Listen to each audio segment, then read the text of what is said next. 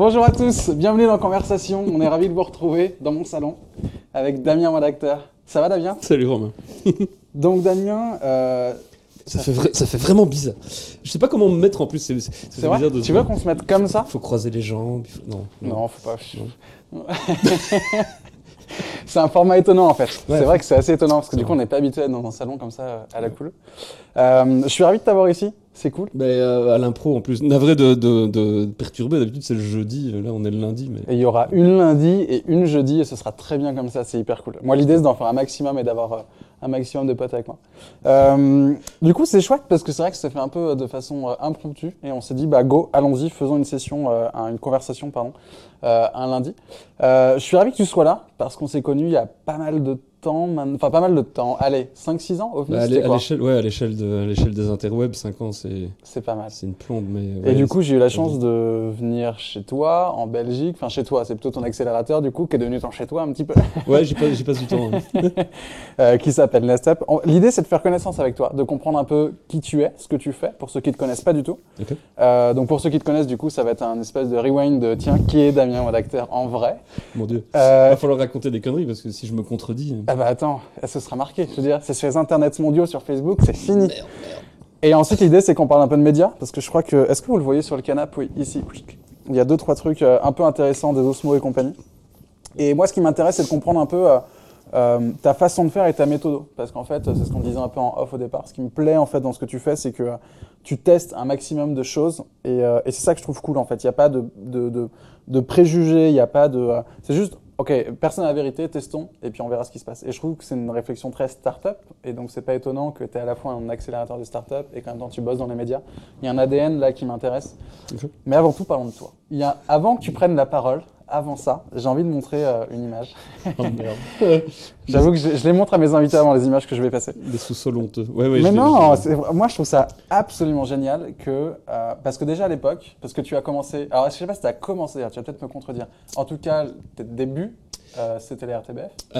J'ai d'abord travaillé 5 ans en agence de presse, à l'agence Ok. Belga. Ouais. Et avant ça, j'avais j'avais commencé à travailler en, en télé locale et en radio locale. C'est là que j'ai vraiment fait mes, mes premières armes. Là, on est au tout début des années 2000, 2000-2001. Euh, et en 2002, je suis rentré à l'agence Belga. euh, en tant que journaliste euh, tout terrain, mais ça a été vraiment mon, là, ça a été mon apprentissage du métier en fait. Ça a été euh, la, la- la radio et la télé locale ont été très chouettes parce que c'était des stages que je faisais pendant mes études. Il faut savoir que j'ai fait, j'ai fait trois ans de psycho avant à l'UNIF, où j'ai appris plein de trucs, mais où j'ai pas eu de diplôme. Euh, et où j'ai rencontré ma femme, ce qui est déjà, rien qu'en soi, c'est déjà un fameux, fameux diplôme. Euh, et et, euh, ouais, l'agence de presse, la rigueur de l'écriture, en fait. Le, le- la rigueur des faits, la rigueur des, des- des mots, des citations, des, la précision, alors un peu aride, hein, forcément, Mm. comme, comme, comme format, mais une, une bigrement bonne école que je regrette absolument pas. Comment tu passes de cette aridité à tout d'un coup te dire il faut que je parle de Google, il faut que je parle de ce qui est en train de se passer parce qu'il y a un truc qui part, je le sens et il faut que j'en Mhm. parle parce que tu t'es mis à bloguer quand même assez vite. J'ai commencé à bloguer en 2005. Euh, ça faisait déjà un bout de temps que je m'intéressais à ce qui se passait en ligne parce que, et là c'est une question de chance, hein, c'est c'est être là au bon moment, au bon endroit, mais ça faisait déjà un bout de temps qu'on voyait que, enfin que je voyais du poste d'observation duquel j'étais en agence, où on voit les flux euh, sortir et puis où on a aussi euh, la colonne des sources vérifiées et puis on a euh, le Google Reader qui n'existe plus, mais qui à l'époque était une vraie découverte pour moi de dire oh putain, il y a des gens qui sont pas journalistes qui racontent des trucs intéressants. Euh, allons y jeter un œil. Et je passais beaucoup, beaucoup, beaucoup, beaucoup de temps à lire ce que d'autres pouvaient raconter. Et c'est vrai que le- le- le- le- la dépêche d'agence était intéressante parce que ça, il faut des clients derrière. Et les clients, c'était d'autres journalistes. Et Mhm. donc, nos- les productions qu'on pouvait sortir euh, étaient, étaient destinées, c'était du B2B, on n'était pas au contact du consommateur final de l'information. Et donc, on pouvait se permettre d'être très, euh, très aride, très factuel. Très... Et en même temps, il fallait être précis, il fallait être bon, parce que si, si la dépêche était reprise telle qu'elle, et que- et qu'elle était balancée partout, euh, euh, ce qui arrivait souvent, euh, c'était un peu le but, ça foutait vite la merde. Et donc il fallait, il fallait être bon, précis, et il y a un créneau qui en donné, pour moi en tout cas c'est ouvert, c'est de se dire, je peux écrire des dépêches que je source de mecs qui sont dans la Silicon Valley, qui bloguent. Mhm. de gars qui sont en Asie et qui bloguent, de gars qui ont utilisé que- les outils de leur époque en fait. C'est marrant que les débuts du web soit finalement la question de la source qui vient assez vite. Ah ouais, ouais. La compréhension de l'information et de est-ce que c'est vérifié, est-ce que c'est pas vérifié, d'où vient l'information. C'est assez amusant parce qu'en fait, euh, et ça je le savais, sans le enfin je le savais pas en fait, euh, mais ça prouve déjà que tu as un ADN à la fois très tech de qu'est-ce qui se passe et à la fois très journaliste et que dès le départ en fait tu croises les deux, tu tentes de croiser les deux cultures parce qu'au départ je pense que ça devait être compliqué de faire passer en source le blogueur machin qui vit à San Francisco. Mais si, Palo Alto, vous connaissez Exact. Bah, c'est Mais- exactement à ça que j'ai été confronté. Moi, je suis pas, je suis pas, je suis pas, je me considère pas comme un techie. Hmm. Euh, je suis pas informaticien. J'ai pas. euh, mais par contre, le, le, le vrai truc qui était excitant, c'était de se dire, bah, là, j'ai accès à des choses que personne d'autre n'a. Et c'est pas neuf, c'est pas de l'exclusivité puisque c'est en ligne. Hmm. C'est là. C'est juste que moi, j'avais mis en place une veille qui me permettait de trouver des bonnes sources. Et où, à un moment donné, j'ai été trouver mes boss en leur disant j'engage mes responsabilités éditoriales en sourçant Homme Malik. Mm. En sourçant des gars qui sont peut-être des sinistres inconnus dans vos réseaux à vous, ou dans vos sources à vous. Mais, mais où, oui, moi, ça fait six mois que j'écoute et que je regarde ce qu'ils font et ils sont bons, quoi. Donc, je, si, si je raconte une connerie, j'accepte de me faire taper sur les doigts. Et quand j'ai commencé à faire ça, en fait, j'avais un taux de reprise qui était, qui était très très bon. Euh, je produisais moins en volume, Mhm. mais je produisais peut-être un peu mieux. Ah, mais c'est hyper intéressant. C'est-à-dire que, finalement, même si tu étais en B2B et que ton, ton, ton audience était les journalistes, on dit souvent que les journalistes, c'est compliqué la compréhension du web et compagnie. Enfin, en tout cas, à Mhm. mon avis, euh, c'était quoi il y, a, il y a 10 ans du coup il y a, Ah bah du coup, ouais, il y a plus de, ouais, il y a plus de 10 ans. ouais. tu avais quand même des journalistes qui captaient ce que tu racontais et qui voulaient le relayer. Et... Le- le- L'angle que je prenais à ce moment-là, c'était le côté économique, qui était le plus évident. Euh, et, et de nouveau, j'ai pas d'MBA en économie, donc je pouvais pas aller très très loin dans, la, dans, la, dans cet aspect-là. Par contre, quand, quand, quand Google euh, se fait attaquer par la presse belge, euh, là, il y a une vraie importance de comprendre ce qui est en train de passer, de comprendre c'est quoi Google, c'est quoi Mm. le cache de Google, c'est euh, quel est le rôle que Google veut jouer par rapport à l'indexation, quel est le rôle que Google joue par rapport au trafic qui drive vers les sites? En fait, on est passé des pages économie aux pages société Ouais. dans, dans, dans, dans la Ouais, progress- progressivement en fait, et, euh, et un peu comme dans tout, hein, euh, plutôt que de faire des séquences dédiées au web, on a commencé à mettre du web dans toutes les séquences. Et, et ouais, la formule n'est pas de moi, tu sais, mais. euh, Euh, Eh ben, on dira ce soir que c'est pour toi. non, mais c'est intéressant, mais, mais tu as raison. Et le web est tout d'un coup est sorti de l'écran et, et est venu à Alors, comment on arrive de ça, enfin, de cette, de cette situation-là, à tout d'un coup, je passe devant les caméras, RTBF, et j'ai une chronique qui était quoi Hebdo, quotidienne? Euh, au début, c'était. Les toutes premières chroniques que j'ai faites, c'était en radio. Et là aussi, il y a des sous-sols honteux qui existent pour ceux qui veulent. Euh, parce que. euh, Je regarde pour la prochaine fois. je faisais ça dans ma cave en fait. D'accord. Euh, quand j'ai construit ma maison il y a, il y a 15, ouais, plus de 10 ans maintenant, j'ai fait en sorte que dans ma cave, j'ai tous les câbles qu'il fallait, tout, tout, tout- tout mon setup là, machin, c'est, ça, ça ressemble furieusement à ce que j'avais essayé de faire. Bah, à l'époque, forcément, on n'avait pas, c'était pas aussi Oui, précis que ça. Et en fait, je, je filmais mes chroniques radio, et que je remontais après. Donc j'allais récupérer le podcast radio. Et je mettais des images des sites dont je parlais Ah, ok. Et euh, dessus. tu montais ça. des Ah bah, c'était horrible. Je faisais ça sur un- mon vieil ordi euh, sous, sous Windows qui, qui avait rien pour monter de l'audio. Mais c'était un panard monstrueux que de faire ça une nuit complète. Le, en plus, mes chroniques c'était le samedi et je m'amusais à monter ça la nuit du samedi au dimanche. Euh, c'était rarement à la flotte d'ailleurs. Et, et- mais quel pied quoi. Et Mm. c'est comme ça que j'ai appris. J'ai commencé à mettre les mains dedans et, et je me suis planté mille fois dans les compressions, dans les, dans, dans les, les, les raccords, dans les synchronisations son, image. Enfin, j'ai appris tout ça. Moi, j'ai jamais appris ça à l'école, donc j'ai appris ça en, en m'amusant en ligne, en préparant. Et ça, c'est devenu un peu un truc qui, qui pour moi, a été euh, euh, un moment qui a, qui a euh, de charnière, en fait. C'est de me rendre compte que ce que je pouvais raconter pendant les 1h30 ou 2 minutes d'antenne. Alors, il y a des chroniques qui faisaient 8 minutes à l'époque au téléphone. Euh, merci Cédric Godard, c'est lui qui m'a donné l'opportunité de le faire, mais c'était un format hab- habitable, quoi, 8 Mm. minutes au téléphone. Et moi, ça me donnait l'occasion de montrer des choses, de parler de trucs dont on ne parlait pas à l'époque. Euh, et là, tu te rends compte que quand tu, tu vas faire ce genre de chronique et que tu dis deux heures avant en ligne, ah, je pense que je vais parler de ça dans ma chronique, vous avez encore des infos, des trucs, des astuces, des liens, sachez que je vais les mettre dans le billet de blog qui va aller avec, Euh, et que tu as des gars qui sont bienveillants et qui viennent te dire ah bah il y a ce truc là, il y a ce truc là, et que tu les cites à l'antenne et que après tu débriefes avec eux, qui viennent te taper dans les genoux parce que tu as dit Mm. 24 et c'est 23, et que tu fais euh, fuck. Dans la chronique, je peux pas le changer, mais dans le billet de blog, oui. Et je- on peut l'enrichir et on peut. Et là, tu rentres dans cette notion de continuum de temps qui qui fait en sorte que tu travailles 24-24 quelque part. Et ça, moi, ça me passionnait. Je trouvais, je trouvais ça tellement excitant. Qu'est-ce qui est excitant finalement Rentrons dans vie privée du public. Alors, non, moi ça m'intéresse en Ouais. fait parce que je, c'est pas que je comprends pas, mais j'arrive moi-même pas à comprendre Mhm. qu'est-ce qui m'excite dans ça.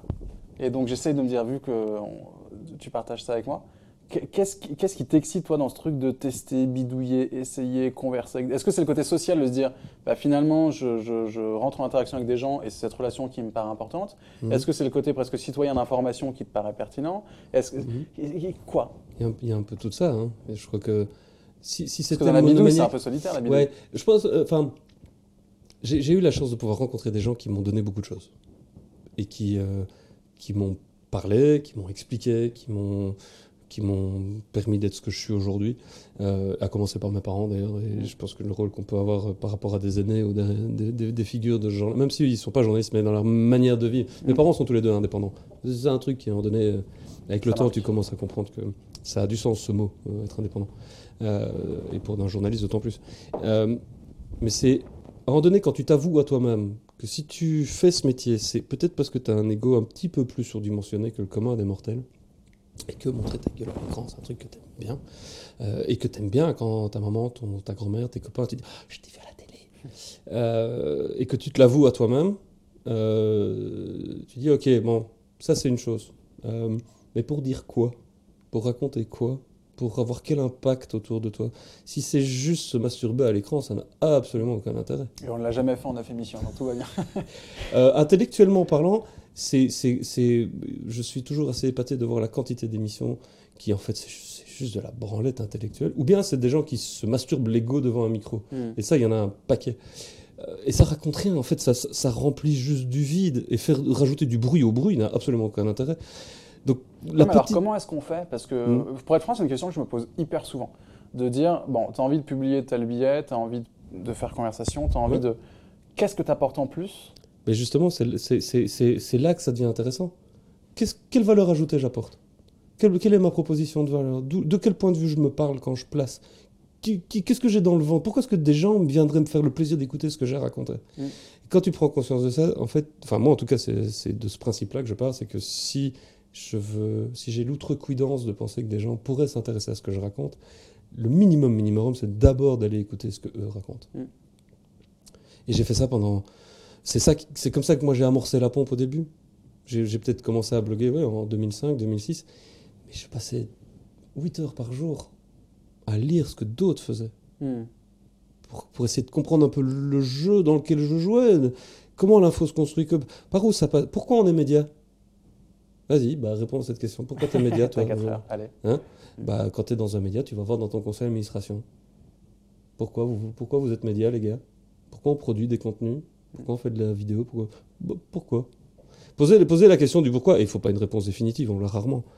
Euh, mais poser la question du pourquoi, euh, c'est cardinal. Quoi. D'où Simon Sinek et son... Ouais, bah, ça tombe pile poil, Ouais. tu vois, et c'est c'est le fruit d'une réflexion. J'avais pas mis des mots, moi, derrière tout ça, mais avec le temps, évidemment, ça vient. Le, tout, c'est d'être raccord entre ce que tu dis, ce que tu fais, ce que tu tentes de faire, et, que les autres perçoivent ça. Ça force à une forme d'unicité de personnalité, en fait. Et, je sais que je suis pas, je suis pas un surhomme. Et aujourd'hui, euh, tout qui essaye de faire croire qu'il est le plus grand, le plus beau, le plus fort, il se fait défoncer. Donc, euh, autant s'avouer une bonne fois pour toutes que oui, on aime bien ouvrir sa gueule, que non, tout ce qu'on raconte n'est pas forcément intelligent, intéressant, mais quand on tend à, à être bon dans ce qu'on dit et béton sur les faits, l'analyse, le commentaire, on y a tous droit. Hmm.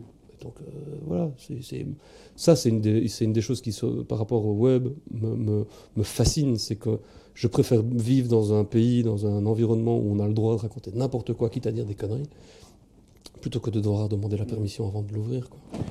Est-ce qu'on regarde ton passage sur la RTBF J'ai essayé de l'éviter. Je pense pas que- Moi, j'aimerais qu'on le regarde parce que c'est hyper intéressant. Et pour être franc, c'est hyper. En fait, pourquoi je veux montrer ce passage? Si, mais si. Pourquoi je veux montrer ce passage? Parce que on va parler après d'un truc que je trouve hyper intéressant dans ce que tu fais, c'est les masterclass. C'est le fait d'accompagner des étudiants et des jeunes dans leur euh, construction méthodologique de c'est quoi être un journaliste, c'est quoi un média, et toutes les questions que tu viens de poser. Mhm. Euh, et ce qui est intéressant, c'est que là, ce qu'on va voir, c'est que tu as leur âge en fait. Ouais, bah là j'ai quasi- j'ai quasiment l'orage, ouais. Quasiment. Et en fait, on se rend compte que euh, quand on est jeune journaliste ou quand on est étudiant, même quand on est encore plus jeune que ça au lycée, quand on est des journalistes, et on regarde des, des figures euh, comme toi, comme Eric Scherer, comme Philippe Couvre, comme euh, Jacques Rosselin, comme... Et ben finalement, on se dit, oh là là, j'y arriverai jamais. Et en fait, ça m'intéresse de dire, bah non, en fait, regardez. regardez. En fait, que- mais et aussi, je le passe parce que je trouve que c'est à la fois cute, mais en même temps hyper sérieux. Enfin, je veux dire, c'est, ça déconne pas. C'est la RTBF et tu fais une chronique sur Mhm. Google. On regarde 30 secondes et on revient juste après.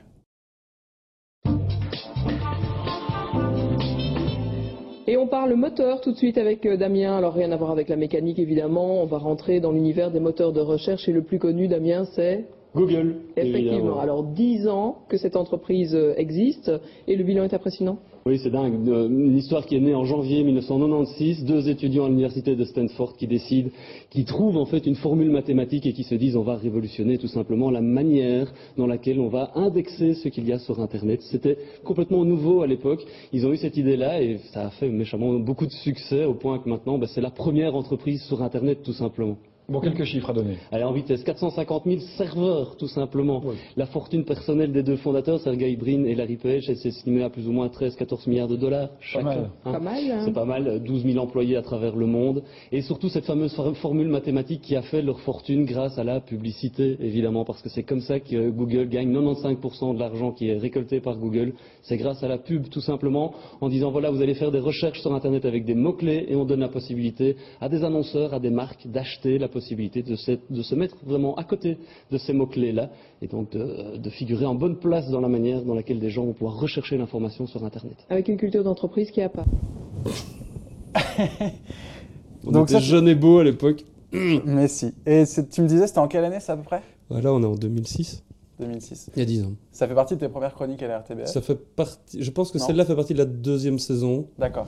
Euh, J'ai pas su. En fait, pour être franc, je voulais trouver la première de première. La toute mais- première, elle, elle est là en plus, elle, elle- elle existe parce que euh, c'est une des choses qui est très marrante en faisant ça, c'est que ça, c'est les vidéos qu'on voit là, c'est en fait c'est une des toutes premières filières vidéo officielles de la RTB, enfin officieuse même à l'époque. Ça veut Il dire. faut savoir que c'est des, il y a- il y avait pas de, il y avait pas de site de de de, de, de- catch-up à l'époque, il n'y avait pas de portail vidéo, il n'y avait, avait pas tout ça. Et donc, les chroniques, je j'en ai gardé une trace parce que j'organisais moi-même le propre piratage de l'antenne sur mes Que machines à tu la maison. mettais sur. À l'époque, il y avait peut-être pas déjà. Alors, c'était, je, je- je rentrais, c'était une bidouille euh, dingue. Je, je- je rentrais le- un des câbles coaxial de la télé dans un petit boîtier qui générait un écran sur mon ordi et j'enregistrais en copie d'écran. c'est une copie d'écran en fait. C'est Ah pour oui, ça que c'est pourrave. Et que techniquement, j'ai je pense même que j'ai pas le droit de le laisser en ligne, ce genre de truc. euh. Mais, Ouais. mais ça, fait part- c'est- ça fait partie de, de- des traces qu'on garde. Et très tôt, je me suis dit, putain, je peux pas laisser ça partir, je peux pas laisser ça cramer. Euh, et et c'est valable avec les chroniques en radio, je pense que je les ai quasiment toutes gardées. J'ai- plus de 1000 chroniques en radio que j'ai sur un serveur chez moi. Euh, les, les chroniques en télé, je sais pas combien il y en a, il doit y en avoir une, Il y en a plein, sur ton YouTube, il y en a plein, ouais, voilà. Sur Vimeo aussi, il y en a toute une série. Euh, documenter mon process en train de se faire, pour moi, ça a été cardinal parce que c'était, et je vais pas m'en cacher, une forme de marketing, montrer ce que je sais faire, euh, éditorial pour le coup, et c'est pas sale. Euh, bien sûr que je vends quelque chose, je, je me vends moi, et j'essaie de donner envie aux gens de bosser avec moi. Et à l'époque, bah, j'étais au début de ma carrière, donc c'était d'autant plus important. Euh, mais avec le temps, je me suis rendu compte aussi que c'était une manière de, de fact-checker ce que je pouvais raconter et, Ah, compa- et- et comparer avec ce que, j'ai- ce que je peux raconter aujourd'hui. Ah, ok, ok. d'accord. Et je le fais pas très souvent, mais je m'amuse assez régulièrement à aller réécouter ce que je pouvais raconter. Et c'est c'est gai. Alors il y a plein de trucs sur lesquels j'étais j'étais pas tout à fait euh, euh, dessus, comme on dit. Il y a des choses où forcément ça a bougé, ça a changé. Il y a plein de services dont j'ai parlé qui n'existent plus. Euh, c'est gai aussi de voir qu'à certains moments donnés, j'ai eu le nez assez, assez fin. Quoi. Ce que je trouve cool, c'est tu as dit le bon mot, tu as parlé de documentation. Et en fait, Mhm. euh, ce que je trouve assez intéressant, c'est effectivement, encore une fois, pour tous les, euh, tous les étudiants que tu peux rencontrer, euh, c'est intéressant de faire une différence entre l'information et la documentation. Et d'un moment donné, de dire, c'est chouette de pouvoir aussi produire du contenu. Euh, on va le voir, toi tu produis du contenu en fait hyper régulièrement parce que tu bidouilles, tu testes et tu, tu- tu- tu regardes comment ça marche. Et au lieu de dire je fais un test et je le supprime, bah non, on le laisse en fait et c'est pas grave. Et si ça peut amuser deux personnes, et bah c'est absolument génial. Et aujourd'hui, il y a une espèce de, de tyrannie de euh, ah oui, mais si je laisse ça sur internet, pardon, si je laisse ça sur internet, Ça fait des bulles la bière. oui. Belgique oblige. Euh, si, si je laisse ça sur Internet, et ben en fait, qu'est-ce que les gens vont penser de moi et compagnie? Et en fait, à partir de quand tu as compris que Internet était un espace de jeu et pas un espace de purement broadcast, euh, professionnel, euh, copycat téloche, enfin tu vois Comment comment tu as réussi à faire cette différence entre j'informe à des moments et je documente et je parle et c'est pas grave, Mhm. c'est pas parfait? C'est quand même un, Ouais. un switch culturel de, de, de type d'information. Il y, a- il y a quand même un distinguo qui est assez clair entre ce que tu vends directement, où tu es en prod pour un client, pour un patron, pour un... et où euh, le standard, c'est pas toi qui le fixe. Mm. Et tu as un moule, tu as un format, tu as un truc que, que tu dois délivrer, et c'est ça qu'on attend de toi, et c'est pour ça qu'on va pouvoir te, te, te- te payer tes factures fin du mois. Euh, et puis il y a tout le reste. Mm. Et, et, euh, et je veux dire, enfin, le nombre de, le nombre de vidéos euh, sans queue ni tête, où, où c'est juste des coucous, c'est juste, ah tiens, je suis là en train de faire ça, et, et je me marre bien, et c'est cool, et je le partage avec vous. Ça donne à voir qui on est, en fait. Mm. Et de nouveau, c'est pas narcissique, c'est pas de l'égocentrisme. Si c'était uniquement de l'égocentrisme, et ça, je pense que malheureusement, on- on- la génération Snapchat est plutôt dans ce, dans ce temps-là. Euh, Encore une fois, quelle valeur t'apporte? C'est la question que tu te poses à chaque fois. Ouais, mais mais alors, le- ce que tu peux poster dans Snapchat a de la valeur, ça a de la Mm. valeur de lien. Et ça, je n'en disconviens absolument pas.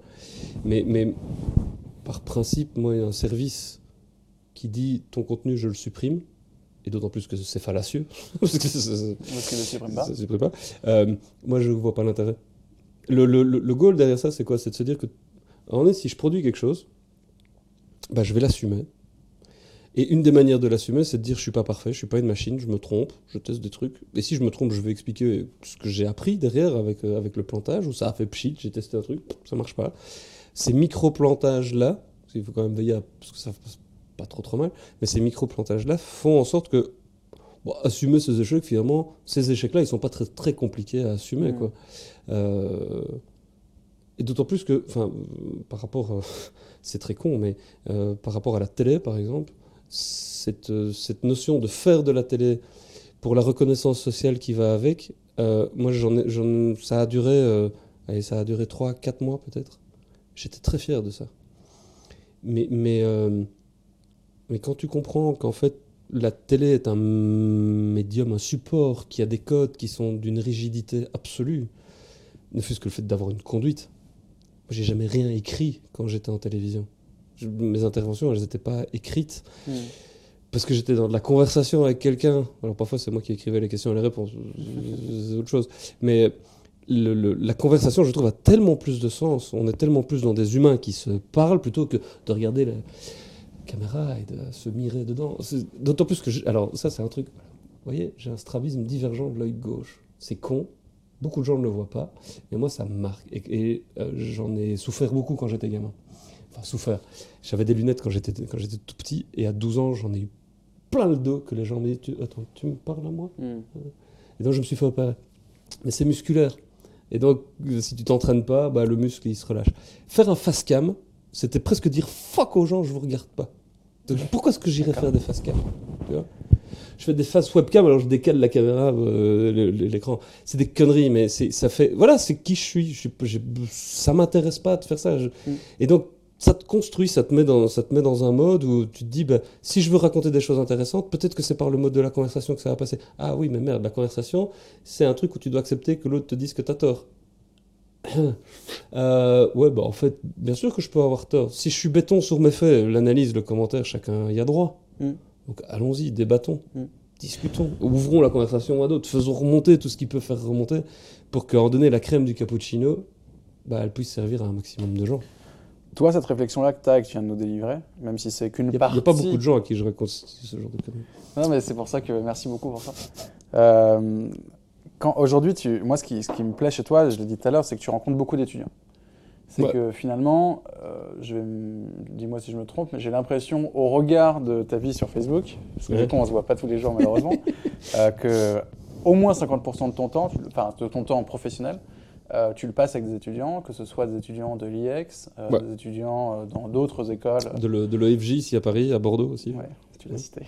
Ouais, Jacques m'a demandé de le citer. Oui. Je suis en commande évidemment. je- je savais pas si t'allais le faire. Bisous Jacques. Jacques qui sera là, j'espère, un jour. Je, je, voilà, je t'invite en direct, Jacques, Jacques. Euh, et en fait, moi, ce qui m'intéresse, c'est, de comprendre, parce que finalement, ce que tu as vécu, c'est riche, c'est lourd, mais pas dans le sens triste, mais lourd dans le sens, euh, voilà, comme tu l'as dit, ça fait 15 ans que, que, que tu réfléchis à tout ça, que tu te poses ces questions. Comment tu ressens cette génération qui arrive Euh, et, et- et comment tu fais pour débuter cette réflexion-là avec eux? Parce que je pense qu'ils sont Mhm. euh, Enfin, c'est évident, et on n'a pas cette réflexion de 15 ans en 3 minutes. Donc, déjà, comment tu trouves cette génération Qu'est-ce qui t'éclate dans le fait de passer 50% de ton temps avec eux? Ça, ça, ça, ça, c'est autre chose. Euh, On passera à l'autre question après. Ouais, ouais, non, mais c'est, important parce que Ouais. si, si, si je prends pas de moi du plaisir à le faire, je le fais pas. Mm. C'est très égocentrique, mais la notion même de travail, quand j'ai l'impression de travailler, je me casse. Je, fais, je change, je fais plus. Euh, la pénibilité du travail est quelque chose qui, qui euh, à l'école, a fait de moi un, un- un- pas un bon élève, quoi. J'étais pas bon. J'arrivais à, tu vois, mais j'étais pas un bon élève. Je, je faisais souvent chier les profs euh, avec mes pourquoi et mes comment. Euh, Donc, la notion de plaisir est. ah oui. est- mais je, je pense que tu l'as pas compris en deux minutes. hein. Ça t'a pris du temps. ouais. Euh, non, c'est juste une faille. C'est juste que quand les choses m'emmerdent, je me barre. Mm. Et c'est compliqué de gérer ça parce que, parce que parfois tu sais que la vie elle n'est pas faite que de choses qui sont faciles et évidentes. Et, euh, et, euh, et je pense que je dois beaucoup à ma femme là-dessus. Parce que, parce que la vie de couple c'est quelque chose qui est compliqué. euh, parce que parce que c'est fait de compromis. Et que ça fait 20 ans qu'on est ensemble. Et que et qu'elle m'a permis de, voilà, de, de me mettre aussi euh, à, nu au sens euh, propre et au sens figuré, mais elle, m'a, elle a compris comment je fonctionnais et que j'avais besoin de, de me virer. Tu sais, quand tu as, un emprunt sur 30 ans, une, avec une baraque, avec euh, des enfants, avec, euh, euh, avec des dettes à la banque pour un paquet de temps, et que tu dis bah, je vais démissionner de mon CDI. Pourquoi? Parce que je me fais chier. et que tu as 25 balais, c'est moyen quoi. Quand trois ans après tu lui refais le coup, je vais me barrer de la RTBF, euh, j'étais en CDI mais je démissionne, je me casse. Euh, quand trois ans après tu es à Paris avec, euh, avec une boîte qui voilà, à l'époque fonctionnait plutôt bien, je suis revenu tu dis pareil, je, je démissionne et, il faut avoir des gens euh, solides à tes côtés. Quoi. Et, et pour revenir à cette notion avec les étudiants là, c'est que le plaisir que moi je prends à faire ça, c'est c'est à faire et à transmettre en même temps. Hein. Je prends un, un- un vrai plaisir à transmettre. Mais dans le sens, pas euh, moi en chair de vérité et eux en dessous qui grattent. Quoi. C'est ce que je vous raconte, c'est hum, le fruit de mon expérience, avec toutes les fêlures que je peux avoir. C'est valable maintenant, dans la fenêtre de temps qui nous a imparti ensemble, là, maintenant, tout de suite. Il y a six mois, c'était peut-être pas valable. Dans trois mois, le sera peut-être plus. Mais là, sur le moment, voilà mes sources. Voilà, factuellement, vous pouvez aller. euh, je vous demande de prendre vos ordi avec euh, et aller me contrôler pendant que je vous parle. Mais le, Raconte-nous le contexte, c'est moi fait. qui vous. Voilà. Raconte-nous ce qui se passe. C'est des masterclass, tu les emmènes. euh, Tu vois, parce que s'il y a un contexte, il y a- c'est à Aiguezé. Aiguezé, Ça a, une- ça commencé. une rue. ouais, ça a commencé à Aiguezé. Ouais, il y a, il y a trois rues quoi. c'est mon bled, c'est là où c'est là où je suis né, c'est là où j'ai grandi, c'est là où. Et là, il y a une caserne de pompiers. Une ancienne, euh, Euh, c'est une ancienne, cons- ouais, c'est ça, une ancienne caserne de gendarmerie ça. qui a été euh, démilitarisée il y a 6-7 ans, je pense, un truc comme ça. Et euh, Et il y a une grande salle ouais, que tu as équipée, ou voilà, qui s'est au fur et à mesure euh, équipée, c'est le garage. ouais. et où toutes les semaines, il y a des étudiants qui passent une semaine, qui dorment, qui vivent, qui Mais mangent. qui- c'est par là, c'est par là qu'on a commencé. ouais. Moi, c'est en termes. Alors, c'est marrant parce que c'était l'époque. Moi, je revenais de chez OVNI. Je revenais aussi d'un voyage que j'ai fait aux États-Unis avec le département d'État américain qui m'a voilà, qui m'a proposé de participer à un, voyage où, en gros, j'ai fait ma shortlist des gens que j'avais envie de rencontrer là-bas et qui m'a ouvert les portes. Ce qui est pas rien. Euh, et où j'ai pu mettre plein de petits vœux, des petits checks à côté d'intuition. Où je me dis, tiens, le monde de l'éducation, le monde des médias, le monde des startups, euh, il y a des choses à faire, quoi. Il y a des trucs qui peuvent être intéressants. Et, là, j'ai eu la chance d'avoir une école, l'IEX, à, Bruxelles, à qui j'ai proposé le truc et qui m'ont dit, OK, on, on teste, quoi. Et en 2011, 2012 et 2013, pendant trois ans, j'ai fait ça dans une ancienne gendarmerie, dans, mon village, où il y avait une entrepreneuse, euh, qui avait eu cette idée de dire euh, je rachète et j'essaye d'en faire un, espace de coworking ou un espace, euh, voilà, avec, des trucs. Euh, et, et, moi, ça me parlait, ça. Et donc, j'ai dit, on, va tester. Et j'ai 15 ans de scoutisme derrière moi. Je sais ce qui se passe autour du feu le soir.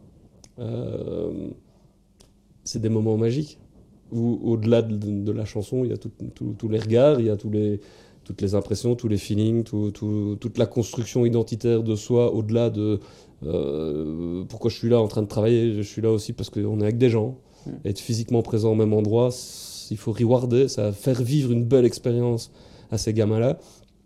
Je ne vais pas mentir, hein, j'ai essayé de construire ce que moi j'aurais rêvé de vivre en, en ayant leur âge. Euh, même ma, ma, ma, meilleure manière pour moi de me rendre utile pour eux, c'est de dire bah, comment je peux vous aider? Vous avez choisi de faire ce métier. Ok, vous êtes à deux ans de vous retrouver sur le marché de l'emploi, comment je peux faire pour vous aider quoi? Parce que le monde qui vous attend, c'est pas Bisounours Vous avez plein de profs qui vous disent que c'est la merde, on n'engage pas et tout. Moi, je regardez ce que moi, déjà moi, à mon petit niveau, j'arrive à faire pour vous dépatouiller. Mmh. Euh, Inspirez-vous-en et puis voilà, prenez tout ce que vous avez à apprendre. Je vous ouvre toute ma trousse à outils, tout, tout mon magasin, tout, tout, ce que je peux vous transmettre, je le fais. Et, et ça, j'ai commencé à le faire petit à petit, quoi, parce que de nouveau, pour moi, je suis pas un prof, je suis pas sur le payroll d'une école. Je viens avec des expériences, je les transmets, mais le restant du temps, c'est important que je continue à faire mmh. des choses. Sinon, j'ai plus rien à transmettre. En fait, ce qui est intéressant, c'est que, et puis ce qu'il faut comprendre, c'est que, tu n'es pas un prof.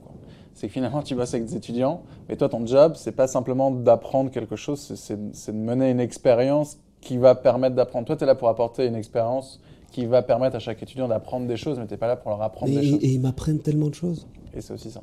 C'est ça, ça l'échange. Qu'est-ce apprends ouais, Aujourd'hui, quand tu as 22, 23 ans, tu vis différemment de quand moi j'avais 22, 23 ans. Ils vivent d'autres choses, ils sont, ils sont beaucoup plus mobiles, ils sont beaucoup plus. Euh, ils, ils, font des choix au gut feeling sur ce qu'ils ont envie de faire et il se fait que la techno rend ça possible. Tu veux aller bosser un mois à Bali? Bah vas-y.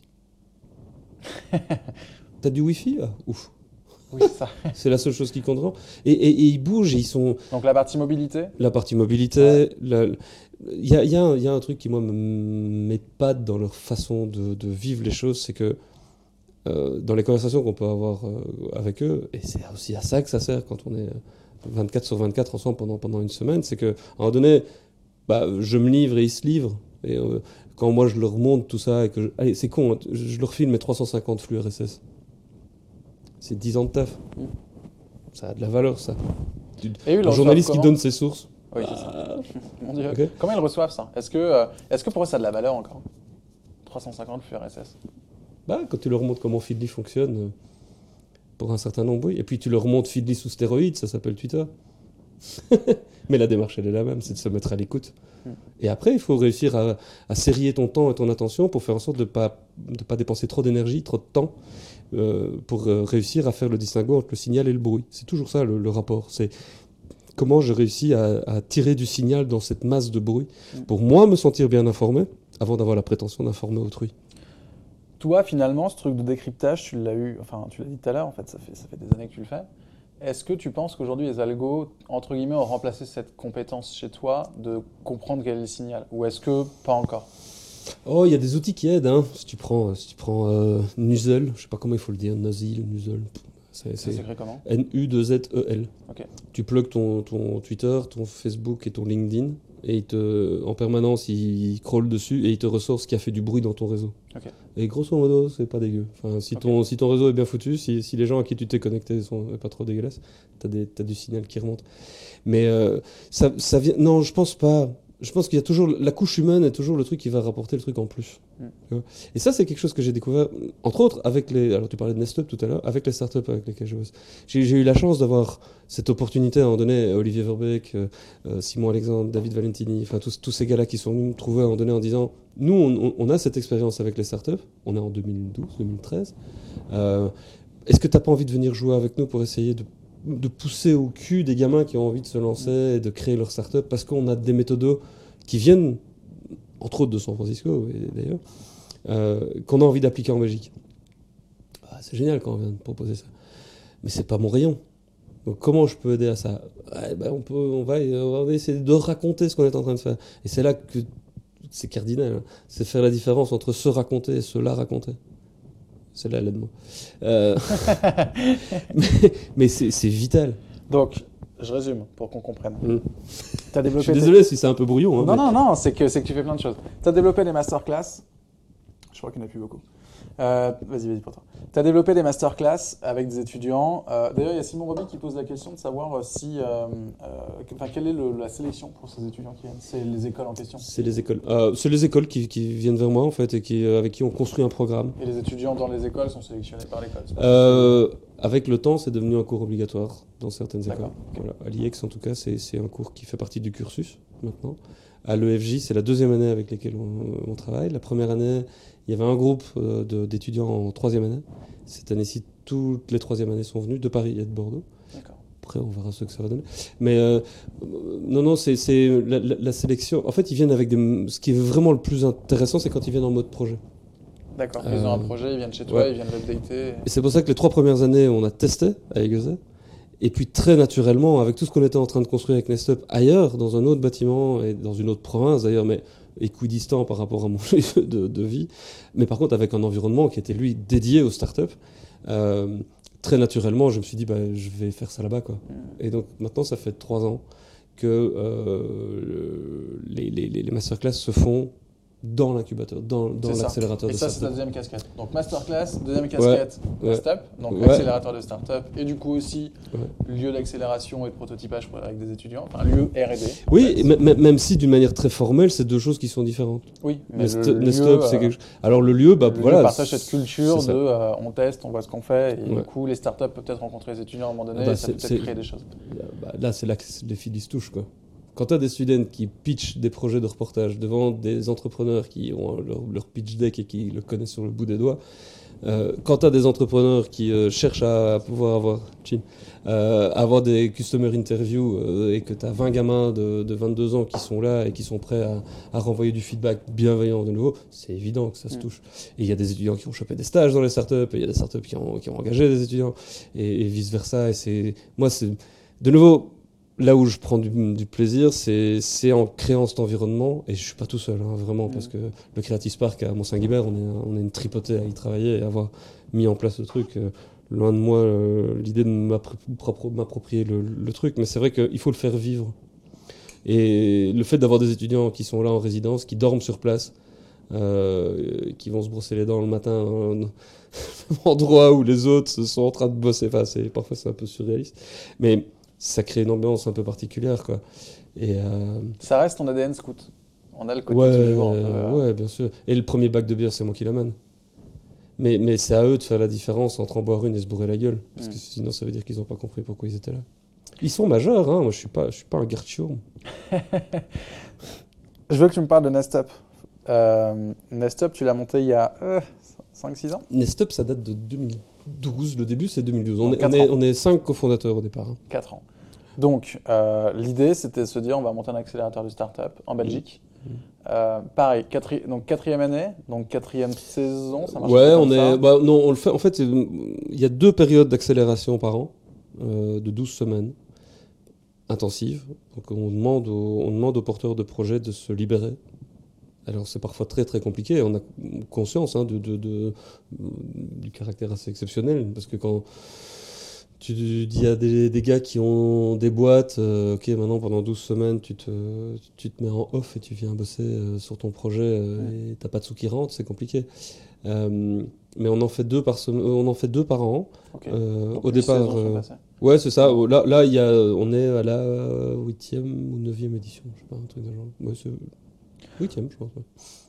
Moi, ce qui m'intéresse, c'est pourquoi tu l'as fait et, et surtout les connexions que tu vois entre le monde des startups et le monde des médias.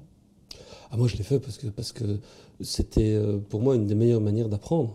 Et j'ai encore maintenant euh, de continuer à. C'est sortir de ta zone de confort ah, pour aller voir ouais. des entrepreneurs qui finalement ont le même ADN que toi, mais où toi, tu es resté dans le côté média et eux ont monté. euh, euh, ouais, et, et où si moi, je voulais, si moi je voulais faire en sorte de comprendre comment j'allais pouvoir gagner ma vie en faisant ce que je faisais, il fallait que je comprenne aussi hmm. Comment cet écosystème-là fonctionnait. J'avais- J'avais heureusement euh, pu eu l'occasion de m'y intéresser déjà depuis un bon bout de temps, puisque depuis, euh, ouais, depuis l'époque belga, Hmm. c'est mon fonds de commerce. Mais entre ce que tu racontes dans une chronique radio ou télé, euh, pour une moyenne d'âge euh, très large et pour un public très large, et ce que tu vas pouvoir raconter dans un billet de blog sur un accélérateur, il y a, il y a une marge. Quoi. Et donc on ça, ouais. ouais, c'est quelque chose qui est venu progressivement, et, et surtout, euh, quand on vient de faire ce genre de proposition, tu refuses pas très longtemps. Quoi. Parce que les gens qui, sont, qui te proposent ça, c'est des gens que tu estimes, qui trouvent, qui sont, voilà, qui ont un track record et qui te font confiance. Et en est, tu dis, bah, go, on fonce et on va, on va raconter ce qu'on est en train de faire. Et puis, si des gens qui sont pas d'accord, il y a des gens qui sont pas d'accord. On s'est pas fait que des potes, hein. Ça fait On partie s'est pas de la vie potes. quand on monte un projet. Et voilà. Et il ouais, y mais- y, a un truc qui est super important Ouais. c'est que c'est financé par de l'argent public. Et donc, par rapport à tous les autres accélérateurs, le modèle économique de Nestup, c'est gratuit pour les porteurs de projets et on prend pas d'equity. Hmm. Et, c'est un bien et c'est un mal, j'en sais rien. À l'époque, c'était un vrai choix de se dire putain, on va l'ouvrir à un maximum de gens. Et on- Comme un service public. Comme un service public, voilà. Et voilà, pour un gars qui a bossé à l'RTBF, qui a une. J'ai une vision de l'info qui est de service public, voilà. Il y a une vision qui est critiquée en ce moment dans le journalisme. C'est, euh, alors il y, a- il y en a beaucoup, mais il y en a une en tout cas qui m'intéresse et que j'ai envie d'en parler avec toi. C'est, Ouais. quand on parle de journaliste entrepreneur. Ouais. Euh, cette question, ça te fait déjà marrer. Ouais. cette question de se dire que euh, un journaliste, euh, alors il y a deux écoles. Il y a l'école, les journalistes doivent rester journalistes, et leur seul job c'est d'informer. Et s'ils commencent à faire 14 000 trucs à un moment donné, ils le feront mal. Leur mission à eux est d'informer. Ouais. Et la deuxième école, qui est de dire, bah, en fait, les journalistes aujourd'hui deviennent même des médias parce que finalement, euh, aujourd'hui, on est tous des médias, même si ça pose énormément de questions, mais dit vite fait, c'est ça. Donc finalement, pourquoi est-ce qu'ils ne montraient pas leur propre business Mhm. Euh, je, je connais un peu ton point de vue, mais, mais est-ce que tu, est-ce, est-ce qu'en ayant monté Nestup et du coup en, en ayant, en t'étant, bah, pff, j'arrive plus à parler, Euh, comme tu t'es confronté à des entrepreneurs, est-ce que tu as pu voir les deux profils et tu t'es dit oui c'est compatible et, et- et via cette expérience, je peux l'affirmer haut et fort, c'est encore plus compatible que ce que je pensais? Oui ou non? Euh, Oh, J'aime bien le truc. Oui ou non? Répondez. Ça dépend, votre honneur.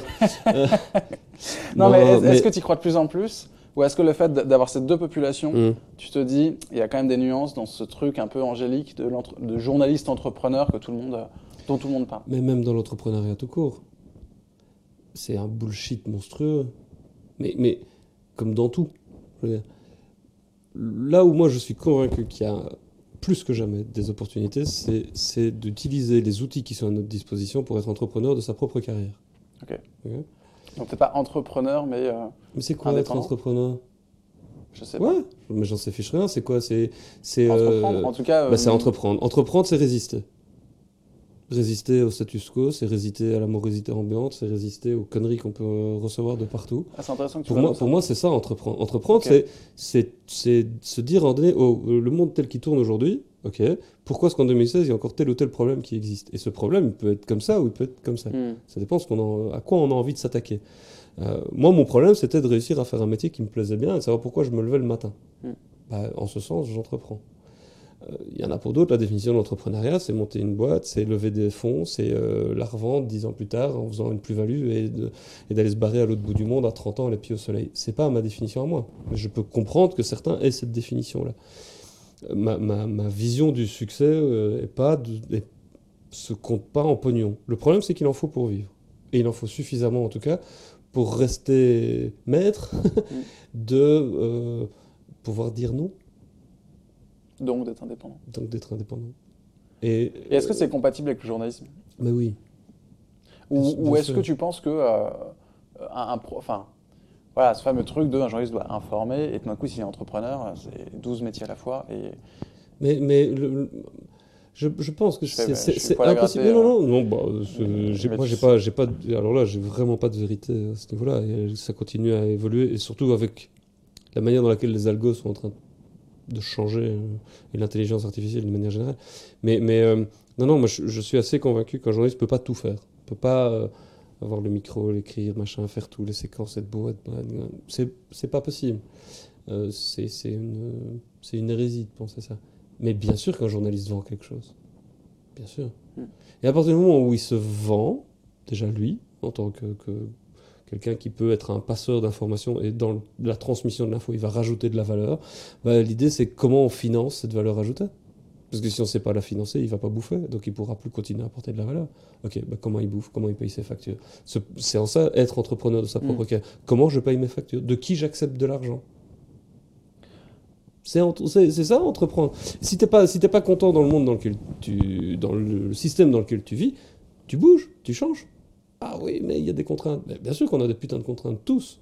Mais à un moment donné, c'est toi qui as tes, tes rênes en main, quoi. Et parfois, c'est très compliqué de changer, c'est très difficile de changer. C'est en ça que je disais que j'ai eu la chance d'avoir des gens qui m'ont compris et qui m'ont fait confiance et qui m'ont dit, ok, on y va, quoi. Et, et on teste.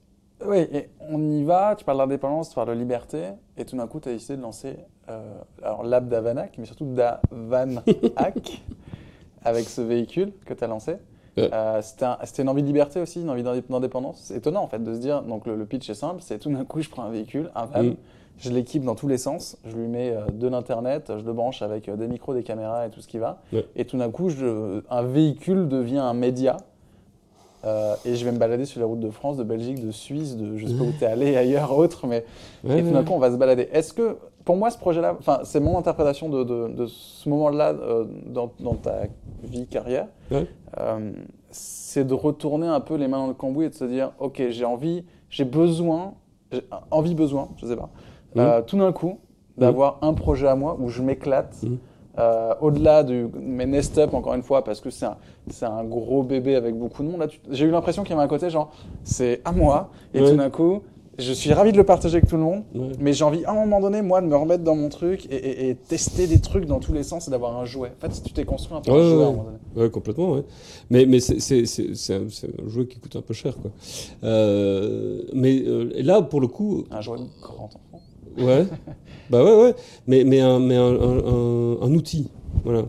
Ça faisait, ça faisait, allez, la bagnole, je l'ai achetée en 2013. Euh, ça faisait 10 ans que je bossais. Et pour l'essentiel, assis sur une chaise devant mon ordi. Euh, cette, certitude que, le monde extérieur était en train de tourner, en train de bouger, en train de changer, euh, et que les outils aujourd'hui, bah, à ce moment-là, permettaient de pouvoir allier le réel et le virtuel ensemble et de se dire ah, il faut plus forcément une grosse caméra de 15 kg sur l'épaule pour aller faire de la chouette vidéo. Hmm. Ah, du Wi-Fi, euh, oui, mais il faut pas forcément un faisceau hertzien à 5000 euros la minute pour faire du live. Hmm. Euh, tu vois Ah, et euh, le camion de transmission, oui, mais non, euh, il y a de la 3G, il y a de la 4G. Ah, l'électricité. Ouais, bah il y a moyen de mettre un truc dans le coffre avec, euh, avec une batterie supplémentaire. Ah, ok, et donc il y aurait moyen d'aller mettre le véhicule sur la place d'un village et d'amener des gens dans, dans la bagnole et de donner un micro et de causer. Et, et puisque ça n'existe pas, que en fait si ça se plante, c'est normal. Mm. Et que puisque ça n'existe pas, on peut parler pendant trois heures et que si personne écoute, on s'en fout. Parce qu'on pourra toujours aller chercher les 10 secondes intéressantes et en faire un billet. Ah, ok. Euh, comment on fait ça? Ah, c'est con, j'ai une bagnole qui euh, commence à.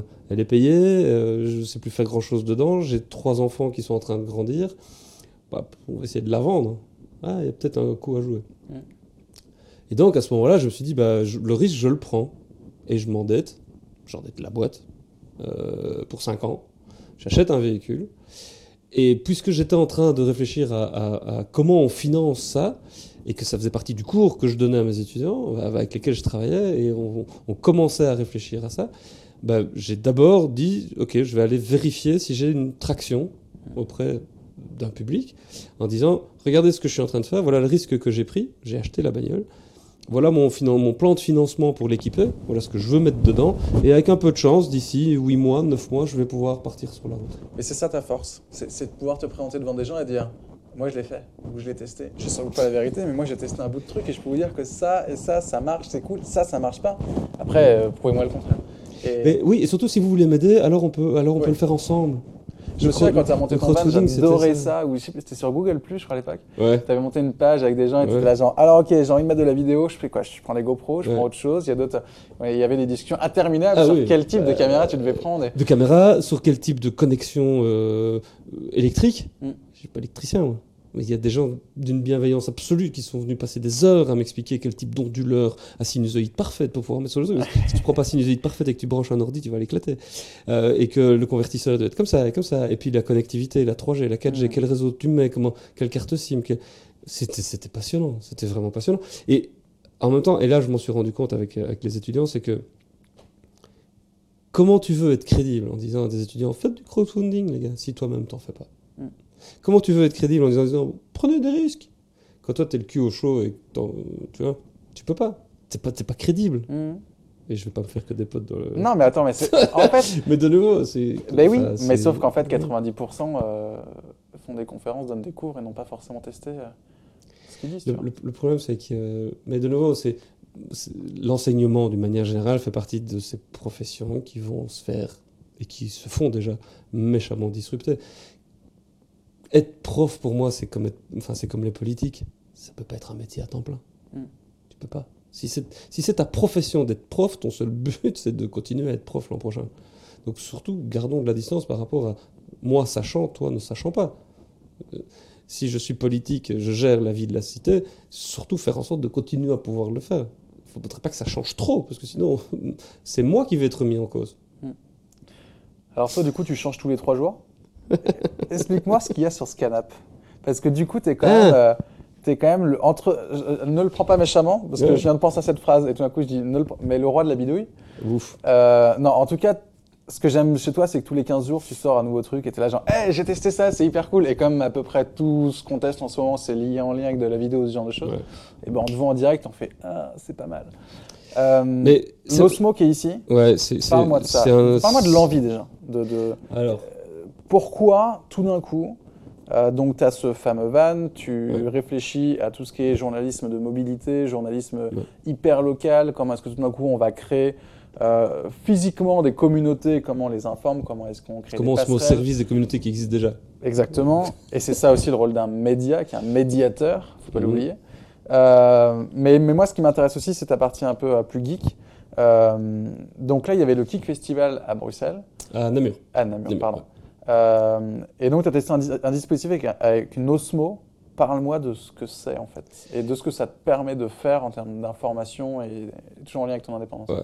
Bah écoute, c'est- assez simple. hein. C'est une, caméra avec un, avec un pied et avec un, un stabilisateur. C'est une sorte de steadicam en fait. Alors norm- normalement dans les dispositifs de base, il n'y a pas ce pied-là en plus. Euh, On, on peut peut-être le virer. Euh, normalement, il y a juste ça. Voilà. Et ce truc-là permet en fait de, bah, de masquer le fait que je suis pas caméraman professionnel. hein. que je que j'ai pas de grammaire audiovisuelle très très développée, que j'ai pas fait d'études et que je suis pas euh, voilà, je suis pas un professionnel de, de la captation d'image. Euh, par contre, ça stabilise l'image. Et donc, euh, c'est la même caméra ici que sur les drones. C'est DJI qui fait ça. Ouais. Euh, donc, c'est robotisé. C'est sur trois axes.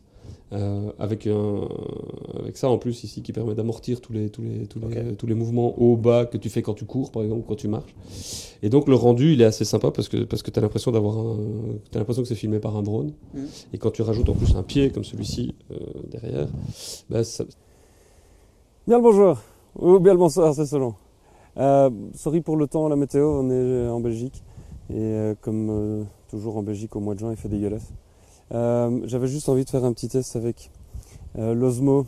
Donc, J'avais le setup euh, initial. Et là, le- les, pièces, les nouvelles pièces que j'ai commandées viennent d'arriver. Ce qui me permet en fait de monter l'Osmo directement avec un, non seulement un trépied et une perche supplémentaire pour, pour pouvoir bouger, mais alors surtout c'est ce qu'ils appellent le Z-axis qui permet de compenser tous les mouvements du haut vers le bas. C'était une des choses que l'Osmo... Bien le bonjour, ou bien le bonsoir, c'est selon. Euh, sorry pour le temps, la météo, on est en Belgique. Et euh, comme euh, toujours en Belgique, au mois de juin, il fait dégueulasse. Euh, J'avais juste envie de faire un petit test avec euh, l'Osmo. Bien le bonjour. Bien le bonjour, ou bien le bonsoir, c'est selon. Toi aussi, amuse-toi à faire de la, de la réalisation en direct. Bon, en tout cas, pardon, je vous ai pas très bien montré, j'aurais dû recaler un morceau. mais c'est de la c'est, c'est- c'est de la bidouille mais alors pour le coup euh, et c'est comme à chaque fois et c'est super important et ça je le dis tout, à tous mes students si je monte du matos c'est parce qu'il fait le job j'ai, pas d'action chez Google chez Twitter chez Facebook chez euh, DJI chez machin j'ai toujours payé tout mon matos au prix du marché. Il y a eu quelques exceptions, et je le disclose sur mon blog, euh, sur, la, sur la home. Au tout début de ma carrière, il y a des choses que j'ai... Voilà, j'ai accepté un iPod d'Apple euh, en 2005, quand j'étais chez... euh, Méchant. euh, ouais, ouais, ouais. quand j'étais chez Belga. Euh, le jour où j'ai pu interviewer Steve Jobs. Euh, je me suis retrouvé dans un train à Thalys euh, en provenant- pour venir ici à Paris euh, pour l'interviewer. Et ils nous ont distribué des iPods. Et sur le moment, j'ai pas tilté, je les gardais. Je les filais à mon filleul très vite après pour me dédouaner. Ça me- voilà. Euh, et, mais voilà, il y, a des- il y a des moments comme ça. Euh, Et du coup, tu en on as racheté un a fait des derrière. Bien sûr. Et- Voilà. Euh, mais c'est important parce que tous les outils dont je parle, c'est des outils où j'ai pas, j'ai pas d'action parce que je Mm. veux pouvoir continuer à critiquer. Et, et oui, acheter un device à 1000 balles, ça t'arrache un peu les fesses. Euh, acheter ça, euh, ouais, ça m'a fait un peu mal au cul. Donc là, tu étais au Kick Festival et euh, l'idée c'était Ouais. de dire bah, je vais faire un reportage, je vais interviewer des gens, je vais Ouais. documenter ce qui se passe. Là, j'ai la chance de, de- de travailler avec le Kik depuis déjà un bon bout de temps, que ce soit avec des étudiants, et là, mon client, c'était des, des étudiants. Cette année-ci, mes clients, c'était le Kik et Creative Wallonia pour documenter. Ouais. Documenter, entre autres, sur le direct, en, en faisant en sorte d'accompagner la newsroom qu'on a mis en place avec les équipes du festival pour faire vivre le festival sur les réseaux sociaux. Euh, ça cartonne, ça marche vraiment super bien, ça c'est vraiment très très gai. Et puis avec Creative Wallonia sur les méthodes de l'eau, mais ça c'est autre chose. Et là ici, bah, à un moment donné, je me suis dit, ok, si je bidouille pas dans ce genre de festival, je sais pas où je peux pas bidouiller. Et donc je. Pourquoi est-ce que tu penses qu'ils viennent te chercher? Ils auraient pu aller chercher une agence? Il faut leur poser la question. je peux pas te répondre à ça. Non, euh, j'ai des petites idées, mais, mais on s'auto. Je, Est-ce suis, je convaincu qu'aujourd'hui, on ne s'autoproclame plus rien du tout. Si Hmm. c'est si c'est toi qui t'autoproclames quoi que ce soit, tu es dans, dans l'interprétation de qui tu as envie d'être. En fait, ma réponse que j'attendais peut-être, petite- peut-être de se dire, bah, finalement, parce qu'ils ont envie de sortir du cadre aussi et tester des choses. Et, et- et c'est ça qui est peut-être intéressant, c'est qu'on est dans une phase aussi où on peut être dans une perspective de tester les choses parce qu'on est face à des clients, face à des personnes qui acceptent ça. C'est beaucoup plus accepté, en Oui, fait, oui. de Et, tester. et- pour le coup, l'équipe de Doc Studio qui, qui pilote le, le kick, euh, ils savent très bien, ils savent très très bien ce qu'ils font et ils le font de manière admirable sur la programmation, l'organisation, comment ils le font et pourquoi ils le font. Le, le kick pour moi, alors c'est- un panard complet de faire ça parce qu'en plus c'est dans ma ville, c'est des miens.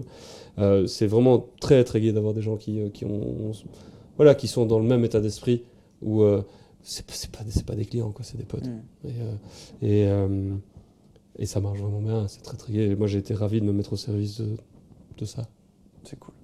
Euh, Il y a d'autres trucs, tu avais un Mivo, c'est ça? Ouais, ben ça aussi ça, ça fait partie des. euh, ça fait partie des. Damien a ramené son sac avec à peu près. euh.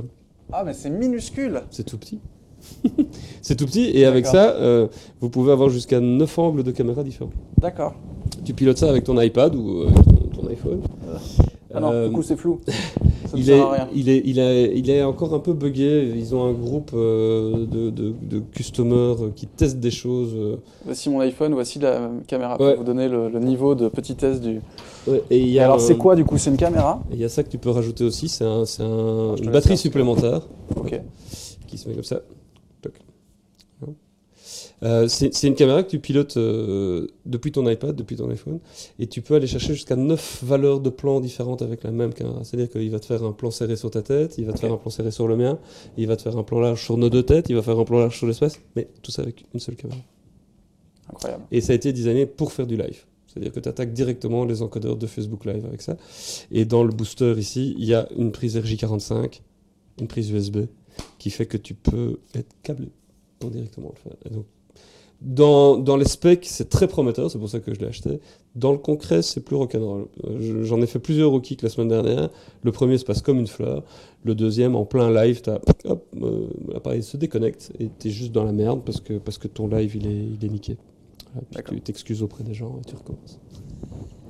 Euh, Ouais, du ouais. coup, ça fait une, une bonne heure. Voilà, ça fait déjà une heure qu'on discute. Euh, Mon Dieu. On va Il y a encore des gens qui sont là où on a Oui. dégoté tout le monde et tout le il y a monde une s'est barré. cinquantaine de personnes. Waouh! Euh, pour conclure, moi j'ai envie de. Parce que ça. ça euh, J'aime bien ta, ta, ta disponibilité en fait en- auprès des étudiants, auprès des personnes quand ils réfléchissent un peu aux médias. Et tu es toujours là pour. euh, euh, et je l'ai fait encore il y a un mois où je te dis j'ai une idée, il faut que je te la présente. Est-ce que tu as une heure s'il te plaît Et tu l'as fait avec grand plaisir. Euh, pour toutes- tous les gens qui, qui nous regardent, la petite cinquantaine, et puis aussi, je pense, j'espère, euh, pour tous les étudiants en journalisme ou même autres, là, enfin, toutes les personnes qui ont envie d'être dans cette notion de média, d'informer, de produire du contenu, voilà. C'est quoi les conseils que tu donnerais Peut-être pas pour débuter, mais dans quelle philosophie il faut se mettre euh, pour informer aujourd'hui? La question à 4000 euros. quand même. Soyez vrai. Ouais, mais ça, c'est le truc qu'on dit un peu. Ça veut dire quoi? Bah, soyez vous, quoi.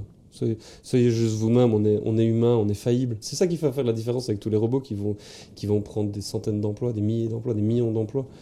Tout- ce que les robots peuvent faire, le feront. Quelle est la valeur ajoutée des êtres humains au-dessus de ça? Bah, C'est en partie à nos failles, c'est en partie dû au fait de nos émotions, de, de- du fait qu'on qu'on n'est pas parfait et qu'on... et qu'on- Moi, il y y a une notion qui me paraît cardinale, c'est la confiance. La confiance, ça s'achète pas, ça ne se mine pas, euh, même si euh,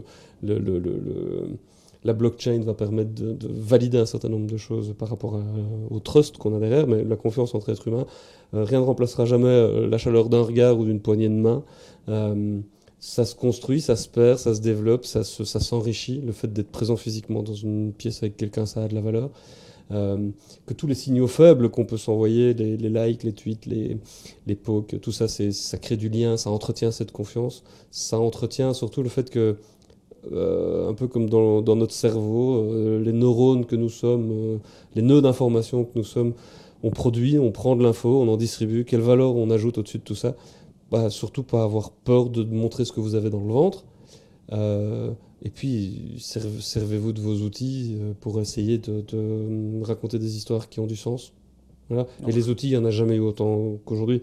Le problème, c'est toujours ce problème de signal et de bruit. Comment faire en sorte que ce que vous produisez soit perçu comme du signal et pas du bruit?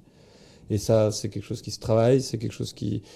Si c'était facile, ce serait pas marrant, tout le monde pourrait le faire. Qu'est-ce qui va faire qu'un jour des gens vont vous dire toc toc bonjour, on aime bien ce que tu fais et on a envie tu- de le faire avec toi. Et en plus, on va t'aider à payer tes factures en le faisant. Donc être libre de, de tester, de bidouiller, de... Plus. En fait, Plus- recréer, plus de recréer juste euh, la simplicité, et... ça Mais pour moi, c'est la notion même du hacking, en fait. Hacker les systèmes, c'est pas négatif. Hacker le système étymologiquement parlant, c'est repérer les failles dans les systèmes, c'est la baseline du lab. c'est repérer les systèmes dans les, les failles dans les systèmes Ouais. et d'essayer d'apporter des, buts- des débuts de solutions.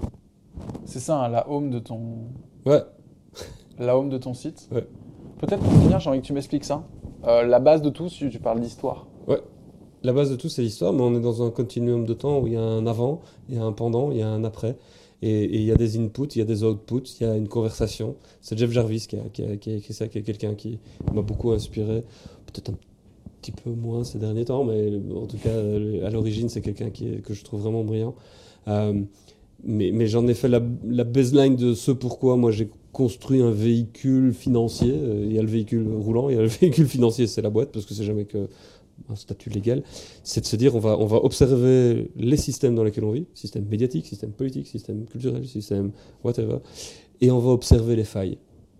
Non pas pour niquer le système, parce que ça, je suis pas punk, euh, et, et- mais, mais pour moi, hacker, c'est ça, c'est, et c'est d'aller apporter une petite brique, de tiens, là ça fonctionne pas super bien, qu'est-ce que je peux moi faire aujourd'hui, là, dans l'environnement dans lequel je suis, avec les gens avec qui je suis, comment est-ce qu'on peut apporter un début de solution? Et on va tester vite. Pour pas dépenser trop de temps, trop d'énergie, trop de sous à faire un truc, ouah, puis se rendre compte que non, ah, pff, personne n'en veut. Donc, teste un truc, t'aimes bien, t'aimes pas? Qu'est-ce que t'aimes bien là-dedans? Qu'est-ce que t'aimes pas? Comment tu ferais autrement? Tiens, si toi, je te le donne, t'en ferais quoi toi? Et là, on trouve. Et c'est et ça qui est fantastique, c'est que le, le numérique permet de faire ça, de tester plein de choses, d'avoir des projets avec des temporalités différentes, des trucs à court terme, des trucs à long terme, des trucs avec plein de gens, des trucs avec quelques gens, des talents qui en donné sont très liquides et on compose des équipes au gré des, des opportunités qu'on se crée. Il faut de la chance, c'est évident, mais la chance Mm. ça se provoque. Et la première étape, quand on est, euh, quand on a, on est étudiant et, et on se dit bon, je suis étudiant en journalisme et tous mes profs me disent que c'est l'angoisse. c'est- La question qu'on avait tout à l'heure, c'était comment on fait tes médias d'obsession. euh, voilà, J'ai Simon Roby qui dit déjà la conclusion, c'est vraiment hyper intéressant. Merci à tous les deux. Bon, on va rester un tout. Non, on va- allez, 5 minutes. Non, moi, moi, ce qui- en fait, j'ai la question très souvent et je suis, euh, je suis très embêté pour y répondre. Euh, quand je suis face à des étudiants qui, euh, qui voient cette espèce de mastodonte de Facebook, de Twitter, de, de médias, de- et ils se disent mais moi là-dedans je suis qui, pourquoi, comment, et, et j'ai dû, ouais, ça dépend des personnes, mais ce serait quoi toi la reco que tu leur donnes pour la première étape, tu vois? Parce que être dans le vrai, dans la relation, Mhm. tout ça, euh, euh, c'est d'une importance capitale parce que c'est c'est le cadre que tu te donnes, mais concrètement. Tapez votre nom et votre prénom dans Google, regardez ce qui sort et dites-vous est-ce que j'assume ou pas? Et qu'est-ce que j'aimerais qu'il y ait à cette place-là Bon. On reste, là-dessus on, peut, rester là-dessus. Après, c'est voilà, c'est pas de nouveau, c'est pas du narcissisme, c'est de se dire qu'est-ce que je donne à voir de moi, qu'est-ce que les gens qui tapent ça dans, dans Google ou dans d'autres moteurs de recherche, qu'est-ce qui sort? Est-ce que je l'assume? Oui, non.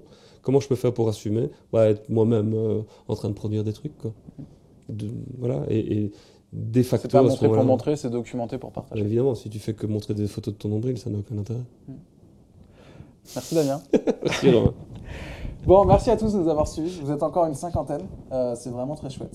Euh, merci beaucoup. Eu... ah, j'ai- J'aimerais bien. euh, ouais, tu vois, c'est, c'est des- chiant ça. hein, des questions, c'est, bon, c'est difficile de faire les deux en même temps. Ouais. C'est difficile de faire les deux en même temps. En fait, il n'y a que des gens qui font Waouh, c'est c'est bien. Alors, je suis, je suis ravi. Il y a- il y, a peu de questions. Euh, si t'en vois, toi. Rien de mal à l'entrepreneuriat pour les journalistes. La question, c'est quelle religion pratique-t-on Journalisme ou business? Ah. C'est intéressant, Aurélien, qui parle de religion pour, euh, pour ça.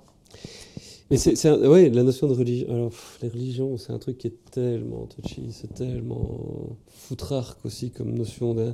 Moi, j'essaie de pas trop m'y frotter. N'abordons pas cette question. Bon, et puis je pense qu'il y a finalement assez. Voilà, hop, j'ai remonté. Euh, et bah c'était cool pour, un, pour une conversation à lundi. Ça change, ça fait du bien. Écoute. Et surtout, je suis hyper content parce que ça va être une belle semaine parce qu'aujourd'hui, tu es là. Et jeudi, c'est Geoffrey Dorn qui sera là. Geoffrey, que tu connais très bien, qui est Magnifique. venu euh, plusieurs fois euh, Ouais. euh, dans ton accélérateur et dans tes masterclass pour partager avec les étudiants. Ouais. Geoffrey Dorn, c'est un super designer qui, qui, vit, qui vit à Paris et qu'on voit régulièrement. Et, et du coup, je suis ravi parce que, parce que Geoffrey a ce, ce talent d'à la fois être brillant et en plus de savoir le partager. Et du coup, je suis ravi qu'il soit là parce que du coup, j'espère que vous allez apprendre plein de trucs sur le, le design. Et autant là, ça va parce que du coup, c'est des questions qui m'intéressent et sur lesquelles. euh, euh, mais alors, le design, autant vous dire que finalement, je connais assez peu de choses pour être franc. Et c'est toujours passionnant de discuter avec Geoffrey parce qu'il a une, des vraies questions hyper pointues sur euh, qui sommes-nous en fait et co- comment on interagit avec les autres et comment est-ce qu'on développe des services et comment. Bon, ça va être passionnant. Je vous dis à, à- la semaine prochaine, du coup, à jeudi. Et puis, du coup, est-ce qu'on peut te suivre, Damien? Euh, sur Twitter, ouais, ouais. Ouais, il y a un endroit où je m'amuse beaucoup pour l'instant, c'est dans Slack, euh, sur la newsroom qu'on a- qu'on construit avec les étudiants. On est 500, on a passé le cap des 500 euh, cette semaine-ci. En fait, je fais grimper tous mes étudiants dans des channels et, la magie, elle s'opère parce que les mecs, ils commencent à se parler entre eux. Ils sont pas dans les mêmes écoles. Euh, Il y a une petite centaine de gens là-dedans qui sont pas des étudiants, qui sont des journalistes, qui sont des experts, qui sont des gens qui prennent du plaisir à venir euh, partager des choses avec eux. Et hum, il y a une espèce de bouillon de culture numérique qui se forme là-dedans avec des gens qui ils- ils documentent leurs projets. Euh, ils expliquent où ils en sont, ils posent des questions, ils font Eh, au secours, j'ai besoin d'un contact là-dessus. machin. Et euh, ouais, là, là c'est un, c'est un endroit que je trouve très très marrant. euh, euh, vous allez sur newsroom.lab.davanac euh, et vous, On pouvez, sur ton site et puis quand on vers Ouais, bas, bal- baladez-vous là-dedans et, vous, tr- vous trouverez très vite la newsroom. C'est c'est un Slack ouvert, donc vous pouvez y rentrer sans problème. voilà, et ce sera avec grand plaisir que. que, hum, voilà, c'est- très gai parce que là, de nouveau, tu vois, on écrase les hiérarchies, on met tout à plat. Il y a une adresse IP égale une adresse IP, tout le monde peut se causer. Ceux qui ont envie de voir comment on fonctionne, on, on- on raconte tous les process sur lesquels on est là. Euh, c'est- ça, c'est, ça, c'est, c'est- on crée de l'intelligence collective en fait, et c'est un bien commun. Peut s'arrêter là-dessus, en tout cas, on te retrouve sur Slack, donc sur ton site internet, Lab d'Avanac, et puis euh, effectivement, un, Ouais, puis pour, euh, Twitter, Facebook. pour enfin, dessus. voilà. Merci Damien, Merci Romain. bonne route à Paris, puis bon Ouais, retour euh, merci. chez toi, et puis j'espère qu'on va te revoir très très vite. Allez, Ciao. passez une très bonne soirée et très, bon, très bonne semaine.